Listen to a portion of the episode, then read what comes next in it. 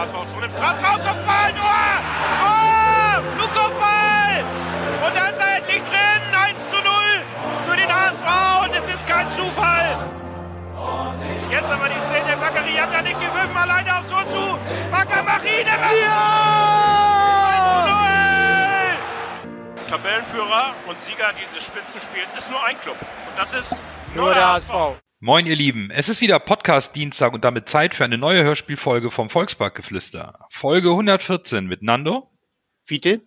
Berger, Und Lasse. beschäftigt sich natürlich mit dem Sieg unseres HSV beim Tabellenführer Bochum am letzten Freitag und mit dem kommenden Spiel am Samstag gegen Heidenheim, was jedoch äh, leider unter dem Schatten von Corona steht. Darüber sprechen wir dann später. Wir starten mit Bochum. Nach fünf Spielen ohne Sieg holt unser HSV wichtige drei Punkte beim Tabellenführer und bleibt in einer starken Ausgangsposition für den direkten Wiederaufstieg. Kin Zombie fiel kurzfristig mit muskulären Problemen aus. Dafür begann Onana. Ansonsten hat Coach Tune die gleiche Elf wie gegen, viel, äh, gegen Kiel auf den Platz geschickt. Coach, es war sehr umkämpft, sehr intensiv, aber nicht zwingend schön. Hast du das so erwartet und wie bewertest du das Spiel aus taktischer Sicht? also eigentlich hast du ja schon so halbwegs meine äh, Analyse da rausgenommen, dass es umkämpft, intensiv und auch nicht sehr schön war. Äh, ich habe es ja gegen Kiel gesagt, äh, wenn man die TV-Rechte für die zweite Liga verkaufen soll, soll man das äh, Spiel von, von uns gegen Kiel zeigen. Und umgekehrt, wenn man die jetzt verkaufen möchte, bitte das Spiel von uns gegen oder Bochum gegen uns nicht zeigen, denn das war das war kein schönes Spiel. Sehr interessant auch, wo man sagt, ja, das war so ein zerfahrenes Spiel, unrhythmisch und so weiter. Das war es auch. Insgesamt war der Ball nicht im Spiel. Insgesamt 54 Minuten war der Ball nicht im Spiel. Heißt, effektive Spielzeit ist unter 45 Minuten. Heißt, so viel Unterbrechung, so viele Unterbrechungen gab's.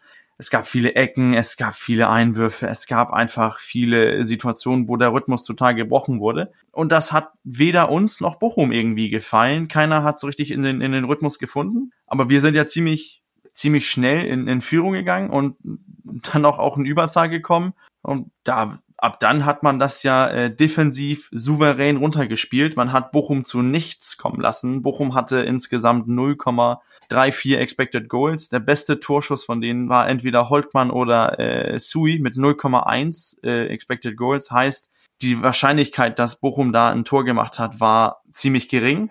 Ich kann mich auch nicht so wirklich an eine riesengroße Bochum-Chance erinnern, wo ich gedacht habe, oh, jetzt geht's schief. Und man hat einfach Bochum spielen lassen. Man hat, man hatte unsere Organisation, haben ziemlich kompakt gestanden, haben Bochum den Ball überlassen, besonders nach dem, ähm, nach dem Platzverweis und hat einfach Bochum gesagt, so, was kommt, was könnt ihr jetzt? Und Bochum konnte jetzt nicht äh, negativ, aber die, die konnten nichts. Die sind mit nichts gekommen, weil entweder waren das lange Bälle auf, äh, auf Bockmann, der versuchen sollte, in die Tiefe zu laufen. Da ging Wagnumann einfach ganz einfach mit. Und ansonsten die Kreative von, von Sui haben wir überhaupt nicht gesehen. Und irgendwie ging da ging da überhaupt nichts bei Bochum. Ähm, die hatten zwar mehr Ballbesitz, was uns aber auch in die Karten gespielt hat, denn die haben aus dem Ballbesitz nichts gemacht.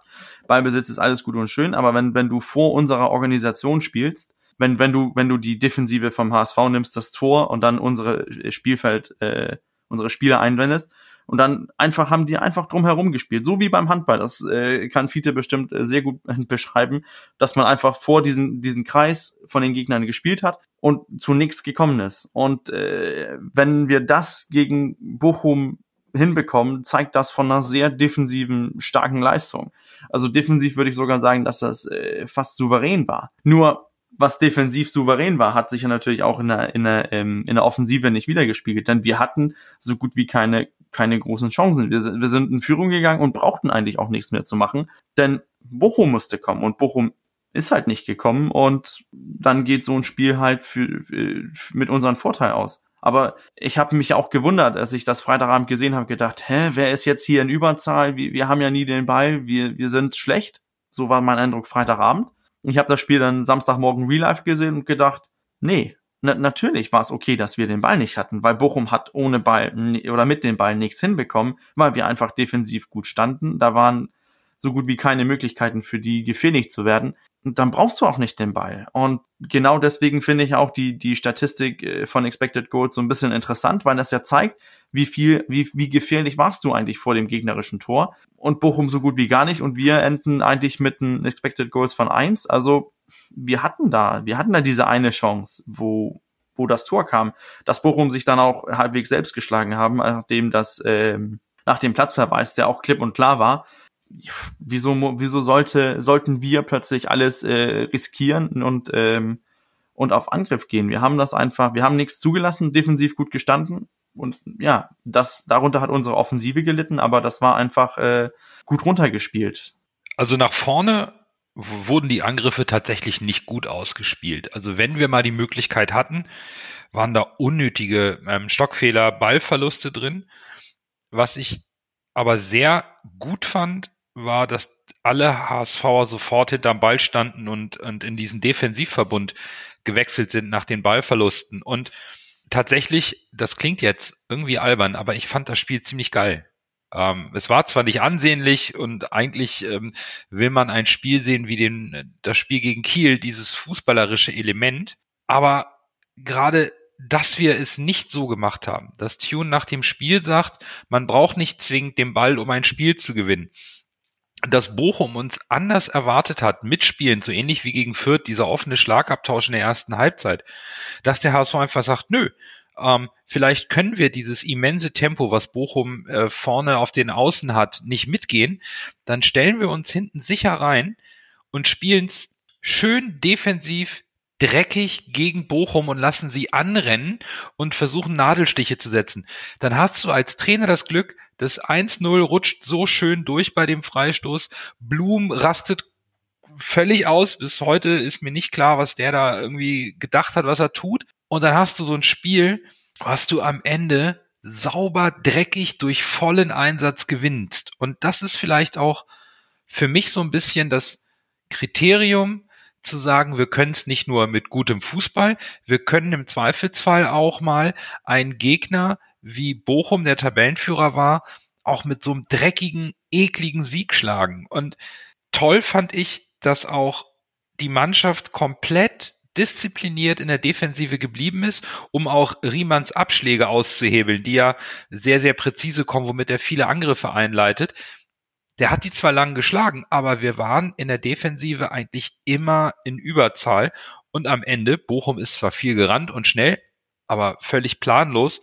Von daher fand ich diese defensive Stabilität und den Einsatz mega gut und genau richtig, sich so mal den ersten Sieg nach langer Zeit zu erkämpfen. Wir hatten einen enormen Respekt vor Bochum, zu Recht auch, meiner Ansicht nach, haben uns deswegen auf eine vernünftige Defensive konzentriert und haben dann äh, zu Anfang immer versucht, nochmal hier und da äh, einen Angriff zu fahren und haben das auch eigentlich äh, einigermaßen zurechtgekriegt bis zum Tor, das wir geschossen haben. Danach hat äh, Bochum versucht, das mit erhöhtem Engagement das wieder auszugleichen. Die haben nochmal einen Zahn zugelegt. Und dabei ist denen äh, meiner Ansicht nach äh, die, die Ruhe zum Nachdenken, um nachzudenken, wie knacken wir diesen Riegel, abhanden gekommen. Das ist, äh, wir haben uns hinten reingestellt, die haben uns auch nach hinten gedrückt, so dass das eben so aussah, wie Berger sagte äh, beim Handballspiel, dass äh, unsere Abwehr kam dann und dann kam dieser dieser Bochum-Riegel, der gedrückt hat und gedrückt hat und da hatten sie dann keinen Platz, um um einen vernünftigen Angriff aufzubauen. Und sie haben, haben immer intensiver versucht, äh, mit, mit Kampfgeist zu regeln da und, und und so ist äh, meiner Ansicht nach auch das Foul entstanden. Das ist äh, teils Frust, teils aber auch äh, sich so in Wallung gebracht, dass äh, wir, wir wollen kämpfen, wir wollen, wollen das unbedingt gewinnen, dieses Spiel. Und damit äh, hat man, damit haben sie äh, sich zu sehr aufs Kämpfen und zu wenig aufs Fußballspielen konzentriert. Und das war, glaube ich, deren Fehler und unsere Stärke. Wir haben uns aufs Verteidigen konzentriert und haben, wie Berger, glaube ich, auch schon sagte, Nadelstiche gesetzt. Das kann man auch im, im Weißscout kann man das auch sehen. Äh, da, da kann man ja sehen, welche Positionen die, die Spieler im Schnitt haben. Das sind nur die beiden Innenverteidiger, die in unserer Hälfte waren. äh, in, in ihrer Hälfte waren. Und der Torwart natürlich. Der Rest, der war in unserer Hälfte. So hoch haben sie gestanden. Und die haben so einen richtigen, das sieht, sieht man so richtig, man so einen richtigen Gürtel gebildet. Und das kommt man im Spiel auch noch sehen, als ich es vorhin gesehen habe. Und das ist, äh, das hat das Ganze ausgemacht. Und äh, wir haben das äh, clever runtergespielt. Es war nicht schön anzusehen, aber es war die richtige Taktik für dieses Spiel, für diese Mannschaft. Und Bochum hat ja auch gezeigt, denen ist dabei nichts eingefallen. Die haben gerade zu zehnt, haben die da sich die Zähne dran ausgebissen an diesem Defensivriegel, den wir da aufgestellt haben. Haben das sehr gut wegverteidigt. Und ja, das ist, äh, und dann haben wir äh, zum Schluss, als denen bisschen die Kraft ausging, hatte ich so den Eindruck, weil sie sehr intensiv gespielt haben, äh, haben wir dann eben noch ein paar äh, Nadelstiche mehr bringen können und einer davon ist dann eben das 2 zu 0 geworden. So habe ich das Spiel gesehen. Also ganz so positiv wie ihr sehe ich das Spiel nicht. Defensiv war das schon wirklich stark, das muss man sagen, gegen so eine Mannschaft wie Bochum quasi fast gar nichts zuzulassen, ist schon defensiv eine Top-Leistung. Offensiv finde ich es schwierig zu sagen, ja, das war jetzt die Taktik, uns darauf zu konzentrieren. Ich glaube, es hat einfach daran gelegen, dass wir offensiv das nicht konsequent zu Ende gespielt haben. Dann natürlich kann man natürlich sagen, wir haben es defensiv gut gemacht, aber ich glaube nicht, dass die Taktik war, das offensiv so schlecht zu Ende zu spielen, wie es der HSV getan hat. Also das war im vorderen, also im vorderen Bereich ging ja gar nichts mehr. So viele Fehlpässe, so viele Bälle, die nicht vernünftig angekommen sind. Klar, das 2-0 von Narey war ein Strahl. Das war natürlich ein geiles Tor, das muss man sagen richtig gut zu Ende gespielt und per se kann ich mit dem Sieg auch gut leben. Erkämpft, ver schon verdient, aber offensiv war mir das irgendwie, das weiß ich nicht, das war mir ein bisschen zu wenig, muss ich sagen. Das war mir zu, zu, zu viel, zu konsequent und zu viele Unsauberkeiten im Spiel nach vorne. Das wird gegen andere Gegner bestraft in meinen Augen.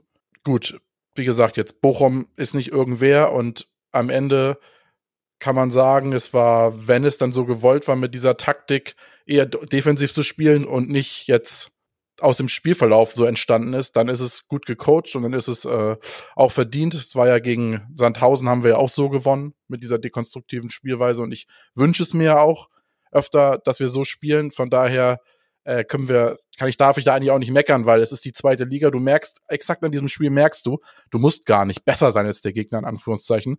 Du musst einfach nur klüger sein als der Gegner und du musst dich auf die Spielsituation einstellen und dann gewinnst du. Und das ist zweite Bundesliga. Und das äh, ist halt immer auch von den Kommentatoren immer, oh, der HSV ist so schlecht und so. Und ja, das ist, das ist aber zweite Liga. Du, du merkst es in so vielen Spielen, die du siehst, dass am Ende nicht die bessere Mannschaft gewinnt oder die Mannschaft, die schöneren Fußball spielt, sondern die Mannschaft, die am Ende effektiver ist, gewinnt das Spiel, die den Kampf mehr annimmt. Das ist alles Plattitüden, aber das ist zweite Bundesliga. Und äh, zum Fall von Blum muss ich nochmal sagen, ey, sorry, heute ist rausgekommen, drei Spiele Sperre, das ist für so ein Foul in meinen Augen zu wenig. Leibold kriegt für sein Foul zwei Spiele Sperre. Und wenn du Otavio siehst bei äh, Wolfsburg in der Bundesliga, der hat für sein Spiel, wo er wirklich, du siehst, er kommt da angerauscht und du siehst, er will den Gegner nicht verletzen, sondern will den Gegner quasi sanft legen, um ihn nicht zu verletzen und an den Ball zu kommen. Der kriegt für sein Foul vier Spiele Sperre und der Blum kommt da angerauscht und geht voll auf den Mann hinten rein in die Achillessehne und kriegt dafür drei Spiele. Das ist in meinen Augen zu wenig. Das ist, in meinen Augen ist das mindestens vier Spiele Sperre, wenn nicht sogar fünf. Gut, dazu kommt jetzt die Länderspielpause, das ist dann nochmal doppelt bitter, weil jetzt eine gefühlte Ewigkeit für, äh, fehlt. Aber in meinen Augen sind drei Spiele Sperre für so ein Foul zu wenig. Ich weiß, weiß auch nicht, was da in ihn gefahren ist. Wenn das schlecht läuft, dann sieht es ganz schlecht schlimm aus für Unana. Wenn er den noch ein bisschen blöder trifft, dann äh, ja, ich will nicht sagen, er kann seine Karriere beenden, aber das kann schon äh, richtig üble, richtig üble Verletzungen nach sich ziehen, wenn er da richtig schlecht die Achillessehne trifft. Der hat noch gehumpelt, als er wieder aufs Spielfeld kam, zur zweiten Halbzeit. Ja, ja, er hat ihn richtig, also deshalb sage ich ja, drei Spiele Sperre ist für so ein Foul in meinen Augen zu wenig. Und er hat sich die verdiente rote Karte abgeholt, die er im Hinspiel nicht bekommen hat, und dann hat er ja das Traumshow gegen uns geschossen. Von daher, man soll ja man soll ja nicht nachtragend sein, aber ich wünsche ihm dann ein paar schöne freie Wochen. Also zu der roten Karte, der, der, das Maß das, der Sperre ist auch aus meiner Sicht äh, deutlich zu niedrig. Ähm, hier geht's äh, dem, dem Blumen nur darum, Onana umzuhauen. und auch Ja, eine genau. Verletzung billigend in Kauf zu nehmen. Das ist an der Mittellinie, da ist gar nichts los und danach spielt den Ball quer und er senzt ihn einfach mit gestreckten Beinen von hinten komplett um. Ähm, ich verstehe nicht, warum das nur drei Spiele gibt. Für mich waren es sogar sechs.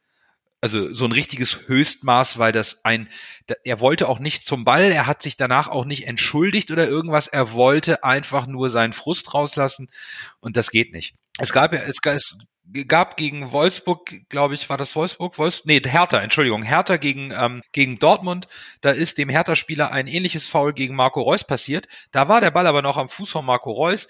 Der Hertha-Spieler hat sich sofort entschuldigt, hat sofort gemerkt, scheiße, ich habe den ganz böse getroffen mit offener Sohle, hat sich entschuldigt und kriegt dafür drei Spiele. Da kann ich mit leben. Da kann ich mit leben, weil, weil, weil der sofort angezeigt hat, verdammte Axt, das wollte ich nicht, das war jetzt richtig Mist, aber ich entschuldige mich und akzeptiere das sofort. Äh, totaler Mist. Vom Blumen habe ich überhaupt nichts gesehen, außer dass der irgendwie komplett durchgeknallt ist. Aber gut, rote Karte hin oder her. Der Blum hatte, wie du richtig sagst, im Hinspiel ja auch schon mit Duziak äh, versucht, einen von uns kaputt zu treten. Also der, der gehört einfach erstmal aus dem Verkehr gezogen und jetzt sind es nur drei Spiele, aber. Das macht er ja nicht nur gegen uns, das macht er ja öfter mal. Der aber ist dafür ja äh, mittlerweile tatsächlich bekannt. Und äh, das Foul, was du eben als Beispiel genannt hast, äh, wollte ich auch als Vergleich ziehen, weil da merkst du, dass der Spieler merkt, oh Scheiße, was habe ich da gemacht? Da sind mir das, da war ich kurz, äh, kurz neben mir und hat sich dann beim Gegenspieler entschuldigt und man hat auch wirklich gemerkt, dass er es ehrlich meint. Bei Blumen war es einfach nur, ja, Tesche. Tesche hat ja auch gleich und die anderen Bochum-Spieler haben ja auch gleich hier ihn böse angeguckt und gesagt, Kollege, da müssen wir nochmal drüber reden. Ne?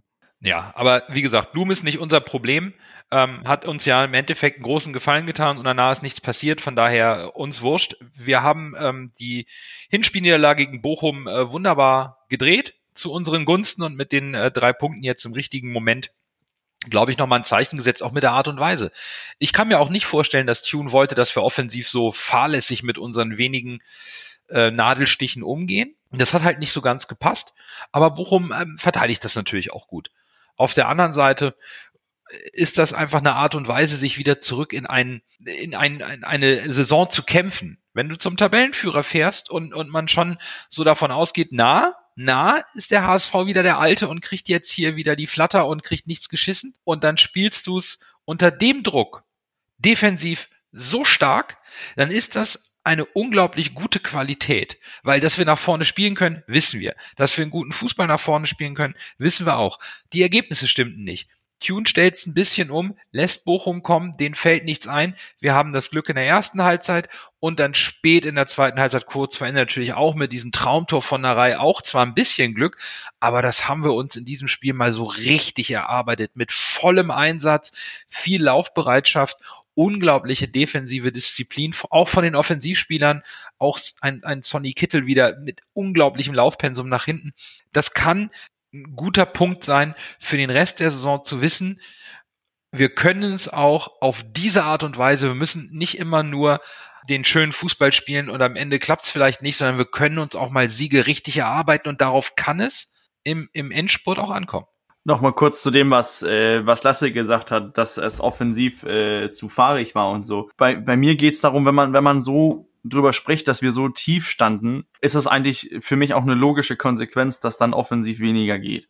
Weil du bist halt weiter weg vom gegnerischen Tor, heißt, um in diese Gefahrenzone, das letzte Drittel zu kommen, musst du dann auch mehrere Pässe spielen. Und für jeden Pass, den du in der Umst um, im Umschaltspiel spielst, ist das ein höheres Risiko, dass das äh, schief geht, weil der Gegner das auch verteidigen möchte und einfach einfacher verteidigen kann, weil er einfach den Ball zum, zum Einwurf raushauen kann oder einfach wieder nach vorne dreschen kann. Und dann fängst du eigentlich von vorne an. Von daher fand ich eigentlich, dass wir offensiv nicht so fahrig gespielt haben, weil du hast dann mit längeren Bällen agiert und hast das auch, hast bist mit, mit fast 20 Prozent in der zweiten Hälfte mit, mit langen Bällen unterwegs gewesen. Das ist dann klar, dass du da nicht dieselbe Passquote haben willst wie, ähm, wie, wie andersrum. Zum Foul, ob das jetzt vier, fünf oder drei Tage sind, ich, ich, ich fand es einfach blöd. Also ich, ich verstehe nicht, wie man als so routinierter Spieler wie Blum so taktisch undiszipliniert mit so vielen Leuten hinterm Ball noch einfach von hinten am Mittelkreis einfach so rücksichtslos einfach den Gegner umhaut. Das äh, gehört sich nirgendwo hin. Also ins, insgesamt finde ich, dass, dass das Spiel zeigt in meinen Augen, dass wir, also dass der HSV endlich nach drei Jahren die zweite Liga eigentlich richtig angenommen hat, weil man sie gesagt hat, gut, wir erkämpfen uns jetzt kommen mit einer defensive Ausgangslage Und äh, nachdem wir in Führung gegangen sind, können wir das einfach äh, ziemlich cool nach ziemlich cool ab runterspielen und sagen, gut, wir nehmen die drei Punkte mit. 2-0 auswärts gegen den Spitzenreiter. Also hoffentlich äh, war das jetzt auch der, der Knoten, der geplatzt ist. Und das, das war jetzt endgültig die, die Wende.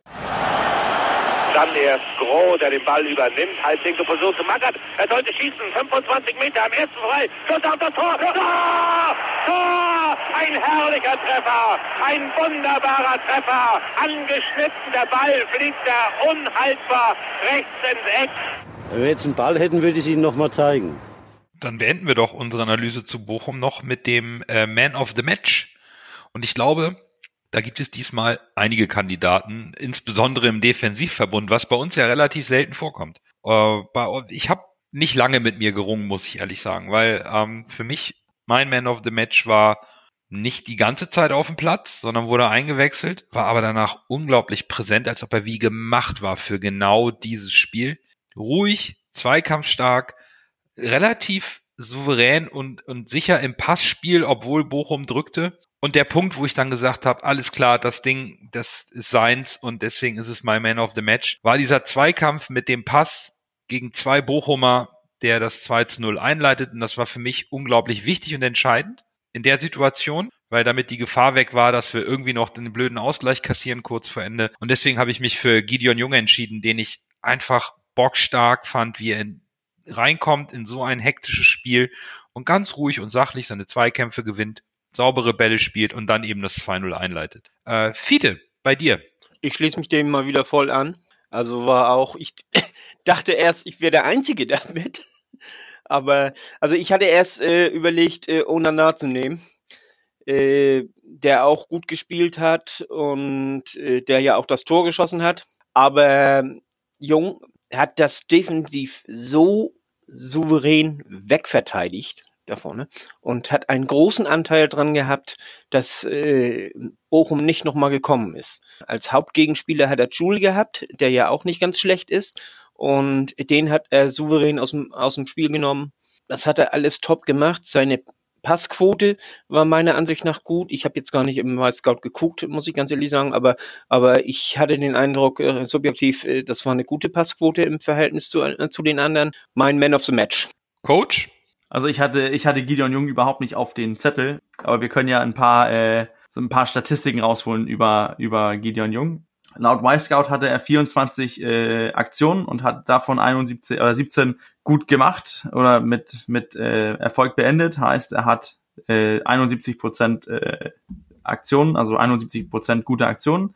Seine Passquote ist bei 69 Prozent. Das ist wohl nicht so gut, aber er hat 88 Prozent seiner äh, Zweikämpfe gewonnen. Ein bisschen mehr ausgeteilt hat er zwei Defensive gewonnen, ein offensives und ein Kopfballduell und dann hat er drei aus vier, äh, wo die, wo der Ball nicht in, im Ballbesitz war von, von weder uns oder Bochum.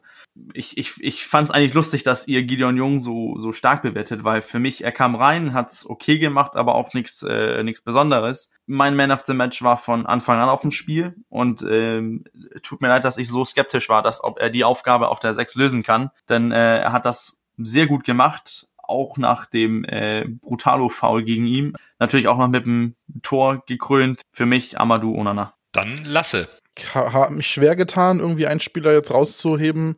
Und deshalb habe ich mir gedacht, wen nimmst du? Nimmst du den Spieler, der so quasi stellvertretend für die Defensive steht? Und das ist äh, Ambrosius als quasi Abwehrchef, solange Leistner weg ist. Finde ich äh, für sein Alter. Und das ist eigentlich genau der Abwehrspieler, den wir uns immer jahrelang gewünscht haben. Ich habe schon fast gedacht, dass keiner von uns den Man of the Match unserer Hörerschaft trifft. Aber Lasse hat es am Ende dann äh, noch gedreht. Denn tatsächlich, ähm, also spannende Punkteverteilung. Erstmal, Ambrosius äh, ist der gewählte Sieger vor Onana und Gideon Jung. Und direkt dahinter reihen sich ein noch Wagnoman und Haier. Also im Grunde der komplette Defensivverbund wurde absolut honoriert für eine äh, auch von uns so analysierte tolle defensive Leistung. Aber Glückwunsch an, an Stefan Ambrosius, der in seiner ersten vollen Saison beim HSV sich anschickt, Simon Terodde vom Thron zu stoßen. Also er kommt mit großen Schritten. Äh, wir, sind, wir sind gespannt. Wir haben ja noch ein paar Spiele. Aber bevor wir zum nächsten Spiel gegen Heidenheim am Samstag kommen, müssen wir ganz kurz einmal die ähm, Lage in der Liga zusammenfassen und leider aus den Gründen, die uns seit einem Jahr stark beeinflussen. Es gab am Wochenende zwei Corona-bedingte Spielabsagen. Freitag Heidenheim-Kiel, weil es bei Kiel äh, positive Tests gab und Kiel sich in Quarantäne befindet. Und Sonntag Hannover gegen Würzburg aus den gleichen Gründen und Hannover ist jetzt erstmal geschlossen in Quarantäne. Und am Montag schlug beim HSV ein Schnelltest positiv aus. Und fiel am Montag das Training aus. Dann gab es die verpflichtenden PCR-Tests und ja, es hat sich die Corona-Infektion bei Simon Terodde bestätigt. Alle an, die anderen Tests sind alle negativ, daher durfte die Mannschaft heute schon trainieren und muss nicht in Quarantäne. Und danach sieht so aus, ob das Spiel am Samstag stattfindet. Daher können wir erstmal froh sein, dass es nur einen erwischt hat beim HSV und nicht mehrere. Dennoch erstmal an dieser Stelle die besten Genesungswünsche und hoffentlich einen milden Verlauf an Simon Terodde und natürlich allen anderen betroffenen Menschen, die aktuell darunter leiden. Es ist einfach eine unglaublich schwere Situation für uns alle und natürlich auch für den Profisport. Aber gut, es wird also ohne Simon Terodde zum Kracher gegen Heidenheim gehen. Aktuell siebter. Sie kommen in den Volkspark am Samstag um 13 Uhr, haben aber eben ein Spiel weniger, daher ist die Tabelle ein bisschen schief und wir stehen kurz vor einer Länderspielpause. Fiete, wir kennen mittlerweile Heidenheim. Wir haben das Hinspiel 3-2 verloren. Auf was muss der HSV achten, damit es am Samstag besser läuft? Äh, Heidenheim äh, spielt intensiv. Heidenheim, was Heidenheim äh, unberechenbar macht oder, oder so schwierig zu bespielen macht, ist, dass sie sehr davon leben, äh, wie soll ich sagen, Interceptions zu äh, zu, hier äh, äh, zu tätigen, also den, den Ball abzufangen, falls man das so sagen kann. Die, äh, sie finden, können zwar auch den im Zweikampf äh, den Ball erobern, aber sie versuchen in erster Linie den Ball abzufangen und machen das eigentlich recht gut und das müssen wir klug bespielen, das Ganze. Sie können in vielen verschiedenen äh, Variationen spielen, also äh, Aufstellungen also teilweise mit Dreierkette, teilweise mit Viererkette, können das auch im Spiel selber umstellen, ohne Probleme. Das beherrschen sie aus dem FF. Sie spielen mitunter 4-4-2 mit Raute, mitunter 4-4-2 äh, flach, mitunter auch nur mit einem Stürmer. Also wie gesagt, äh, die, man, man weiß nicht, was, was Frank Schmidt sich ausdenkt und äh, vor allen Dingen auch, wie er im Spiel auf seinen Gegner reagieren wird. Also das, die Mannschaft kann gut reagieren im Spiel selber.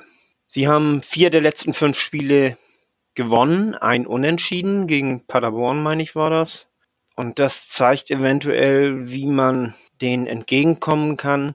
Nämlich Paderborn spielt ähnlich wie Heidenheim, finde ich. Ich denke, wir müssen, müssen Heidenheim klug auseinanderspielen und müssen versuchen, sehr passsicher aufzutreten. Mit einer normalen 0815 Passsicherheit äh, wird das schwer. Das ist die Bälle, die müssen beim eigenen Spieler ankommen und dürfen nicht beim Gegenspieler ankommen.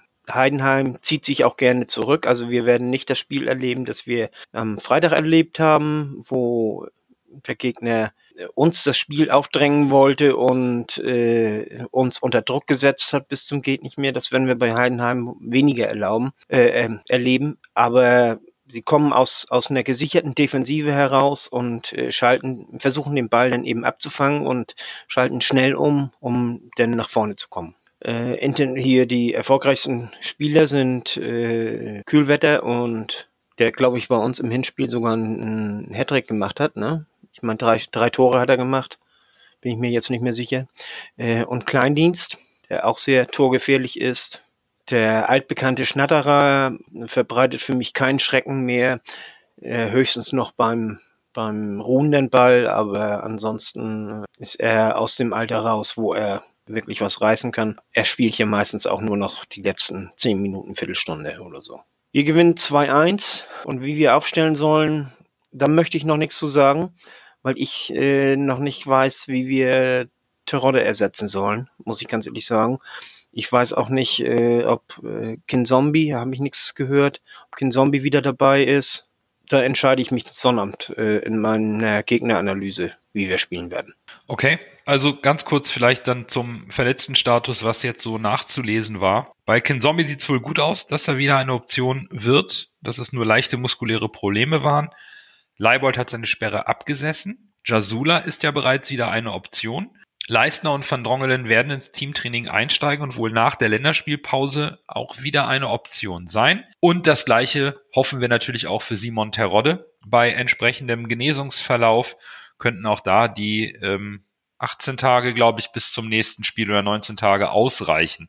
So viel erstmal vielleicht in Summe zur aktuellen Situation.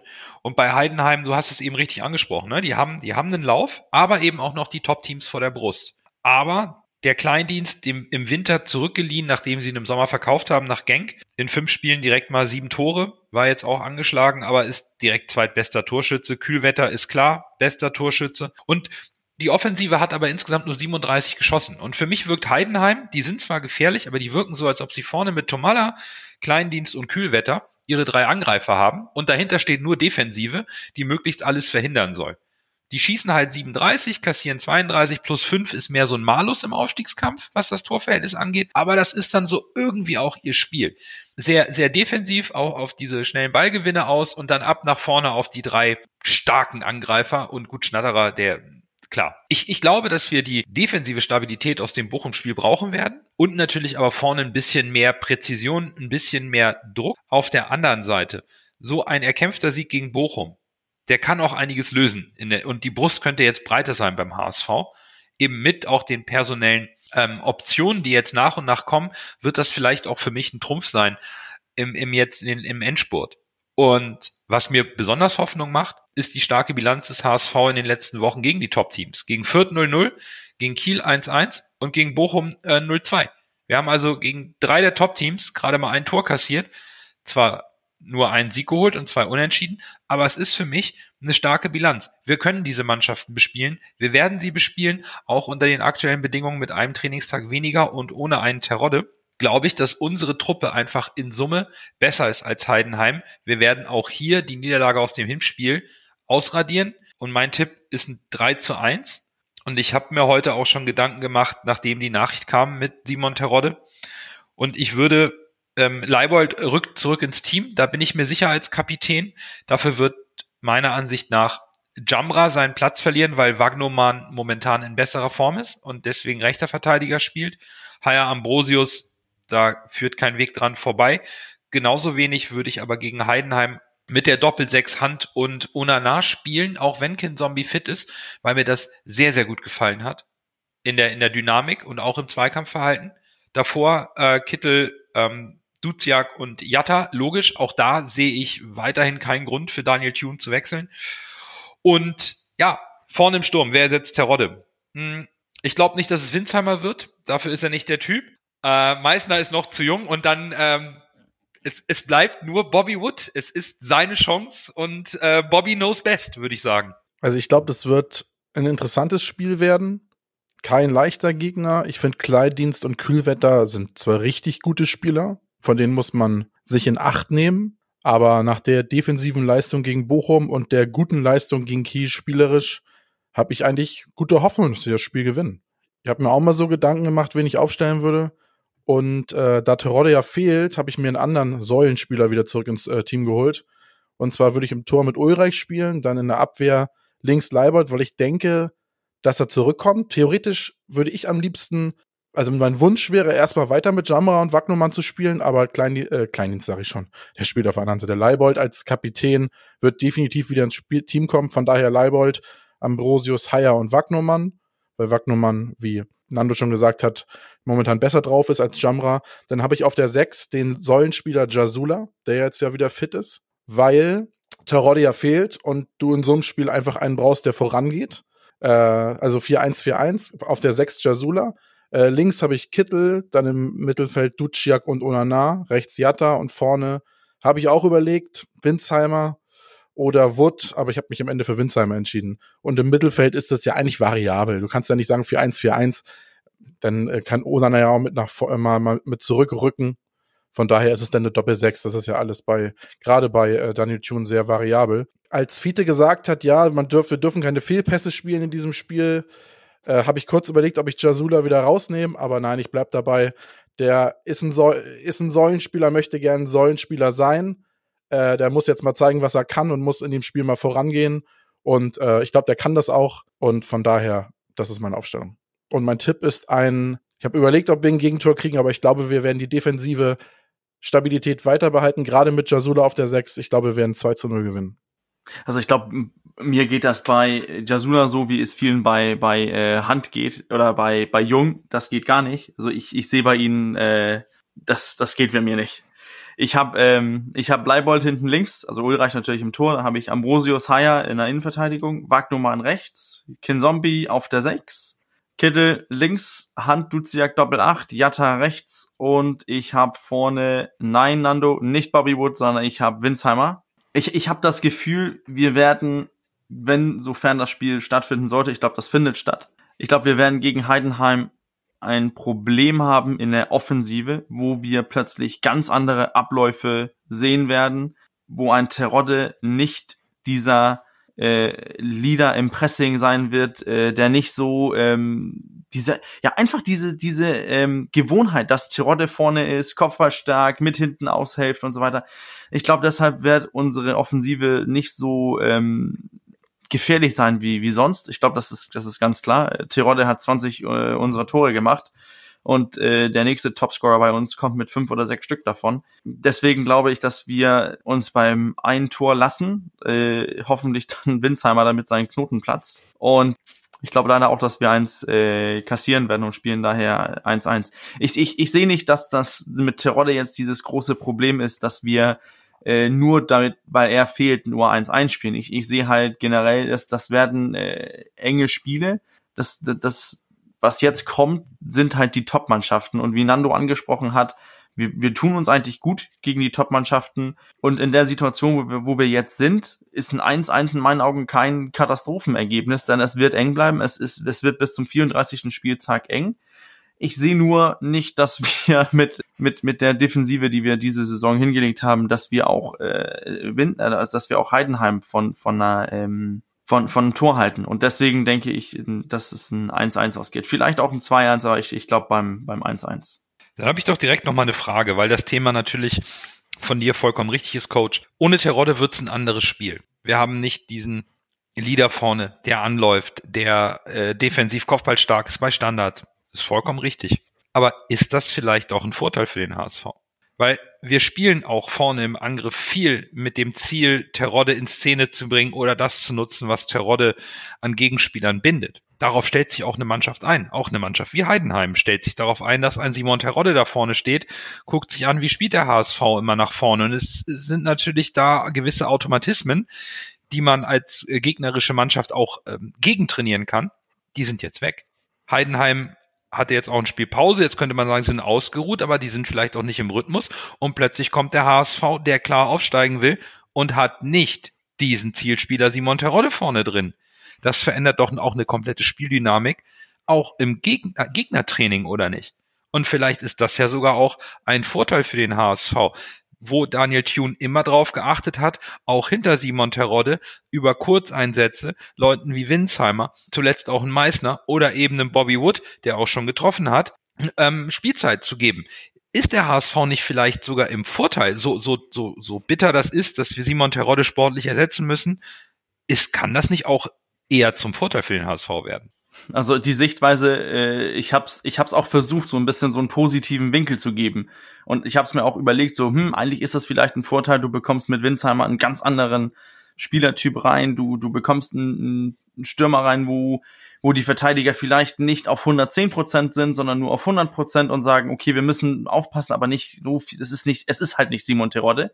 Auf der anderen Seite, es ist halt Simon Terodde. Simon Terodde ist auch für uns äh, eminenz wichtig in, in, unser, in unserem Pressing, in, äh, in dieses, äh, wenn das knapp wird, den Ball holen, äh, für den für den Torwart zurechtlegen und so weiter, damit wir immer wieder dieses diesen Druck und er strahlt dann halt diese verdammt hohe Gefahr aus. Ähm, Vorteil für uns, jein, ich ich ich ich verstehe die Sichtweise von dir, aber ich ich finde die Qualität von Simon Terodde in der zweiten Liga ist so groß, das ist, das ist dann kein Vorteil. Du, wenn du bei, bei Bayern Lewandowski rausnimmst oder bei Dortmund Haaland, das ist auch für den kein Vorteil. Und, und ich weiß, es ist hochgegriffen, aber in der zweiten Liga kann man schon äh, Tirode mit, mit den beiden ähm, vergleichen.